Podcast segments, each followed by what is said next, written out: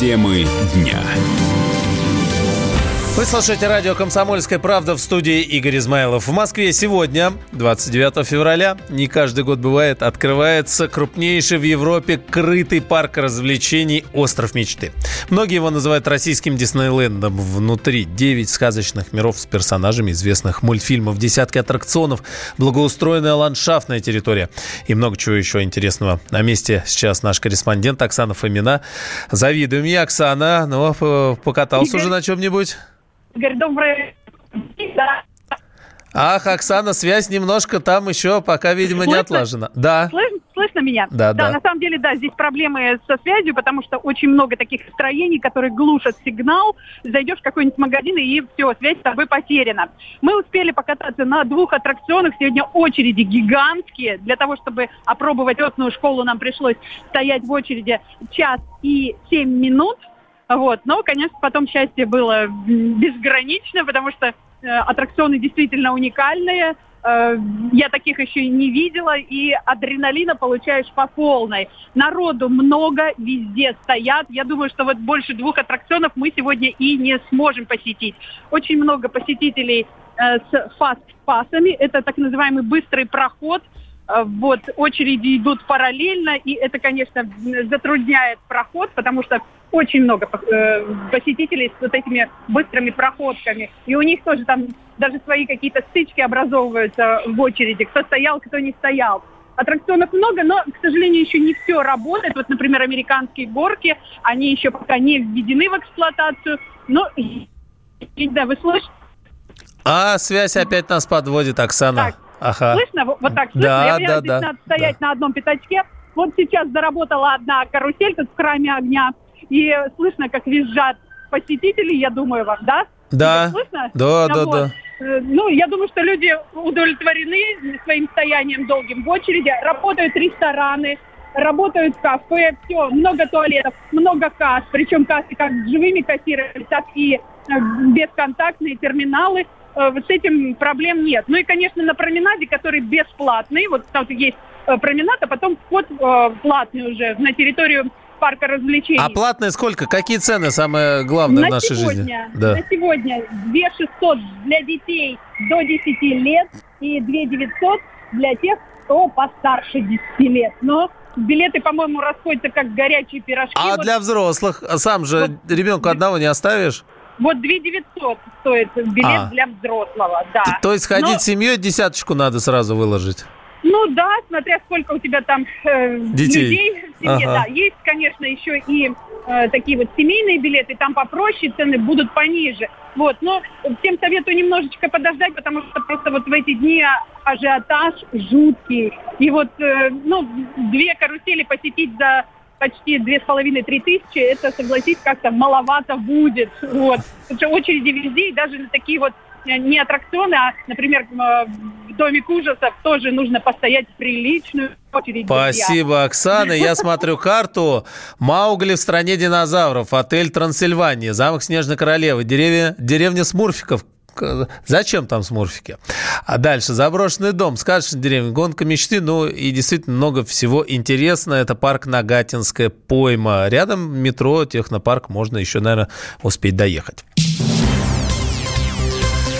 Ну а для тех, кто все-таки более активный отдых предпочитает, чем катание на аттракционах, возобновляется чемпионат России по футболу. Первый матч весенней серии уже прошел. Накануне все это произошло. А крылья Совета в Самаре принимали Оренбург. Разошлись команды боевой ничьей 1-1. Фаворитом эксперты единогласно называют сейчас «Зенит». Он идет в лидерах, причем с большим отрывом. Про «Спартак» говорят, что у него шансов на вылет больше, чем на медали. Бывший вратарь «Зенита» и сборной России Вячеслав Малафеев уверен, что у красно-белых все-таки скорее хорошее будущее, но и «Зениту» расслабляться не стоит конечно, будет сложно а, как бы подниматься, конкурировать, э, вот бороться, наверное, за Еврокубки. Я думаю, что в любом случае Локомотив Краснодар. ЦСКА, безусловно, да. Я бы все равно не расслаблялся, потому что 10 очков – это хороший отрыв. Mm-hmm. Да, клубы играют, э, наши оппоненты, конкуренты играют нестабильно, но футбол – это вот ты просто расслабился. Один случайный матч, потом второй, и все, начинается волнение, переживание, начинаются проблемы внутри, разногласия, пытаются найти причины, что происходит, и делают еще хуже.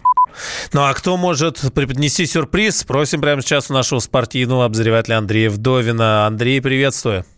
Добрый день. Тебе слово, что ждать от э, предстоящей серии игр?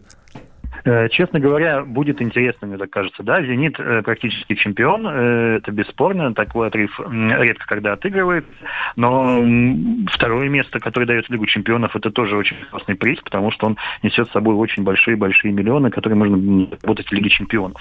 А там есть Ростов, там есть Краснодар, там есть Локомотив, там есть ЦСКА, и все они претендуют на это единственное второе место. Да? И, конечно, интересно, что будет со «Спартаком». Это одна из самых больших интриг заключительной части сезона, потому что «Спартак», ну, все-таки, во-первых, очень популярный клуб, а во-вторых, с ним Тедеско э, работал всю вот эту зиму, пытался выстроить. И интересно, Тедеско все-таки тренер такого хорошего европейского уровня. Интересно, сможет ли он стряхнуть э, одну из наших самых популярных команд. Ну и плюс к тому еще Кубок России. Я хотел бы сказать, что очень скоро э, возобновляется. Да, там Спартаку играет с ЦСКА. И уже будет интересно посмотреть на это. Ну и внизу турнирной таблицы вообще невероятный какой-то триллер, потому что там есть Сочи с Кокориным и Э, вообще укрепившийся очень э, хорошо за эту зиму. Там есть и э, Рубин с Леонидом Слуцким, там есть еще куча у них конкурентов, и битва будет внизу, может быть, даже еще более жаркая, чем и наверху. А из э, самих футболистов кто сейчас вот тройка, может быть, самых сильных игроков?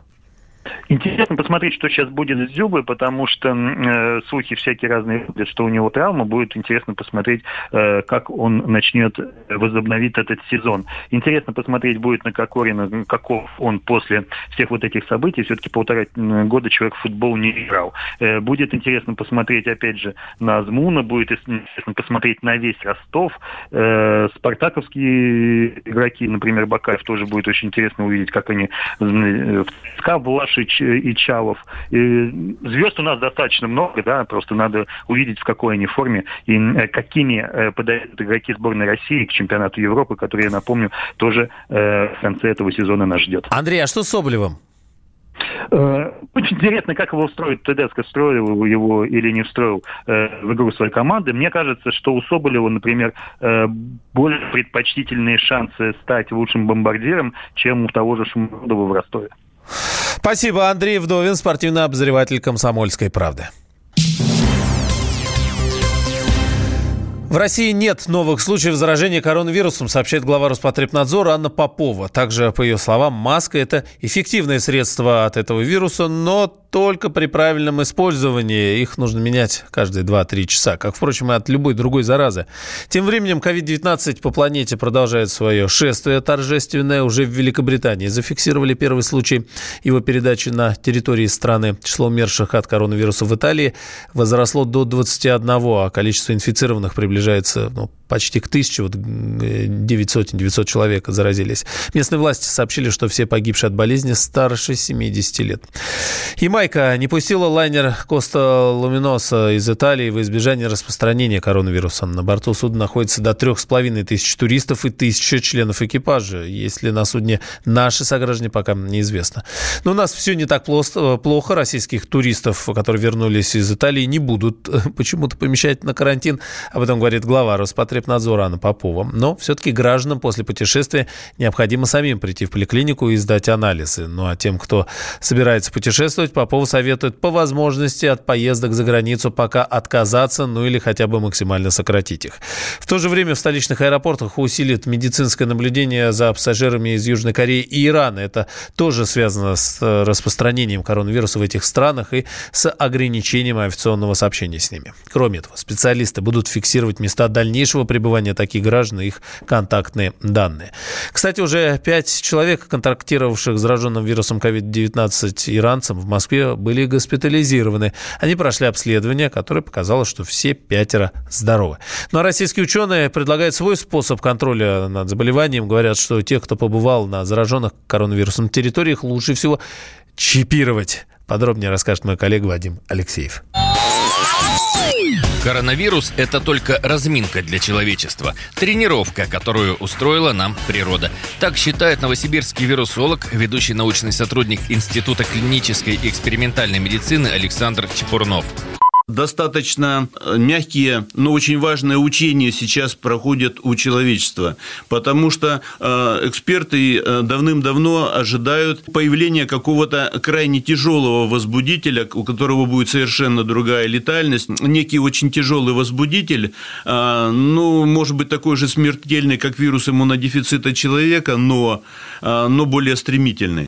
Наш собеседник заведовал лабораторией особо опасных инфекций Центра «Вектор», того самого, где готовят вакцину против коронавируса. Говорит, есть мера спорная с точки зрения этики, но оптимальная с позиции науки. Всех людей, что побывали на зараженных вирусом территориях, лучше всего чипировать. Это помогло бы сейчас, когда из Китая вернулось много россиян, а в будущем может стать просто спасительным. Чипирование было бы, наверное, идеальным вариантом, потому что чип-то может еще и данной температуре передавать. Не каждый захочет а, получать его подкожно. Может быть, это можно будет сделать и в виде наклейки или чего-то еще. Технология такая. Поднялась температура, обладатель миниатюрного датчика получает сигнал, а также он отправляется врачам передачи сигнала куда-то в, в центр, в медицинский, откуда могут быстро оказать помощь и откуда должны будут оказывать помощь. Это вообще-то вот будущее не слишком отдаленное. В том числе принудительную помощь? Ну, принудительную-то помощь, наверное, тоже. Потому что вопрос-то стоит слишком, слишком серьезно. А пока жители того же Китая обходятся без чипов, но действуют подобным методом. В зараженных городах у жителей при любых передвижениях проверяют температуру. Российские ученые тем временем работают над созданием вакцины. Вадим Алексеев, радио «Комсомольская правда», Новосибирск. Темы дня.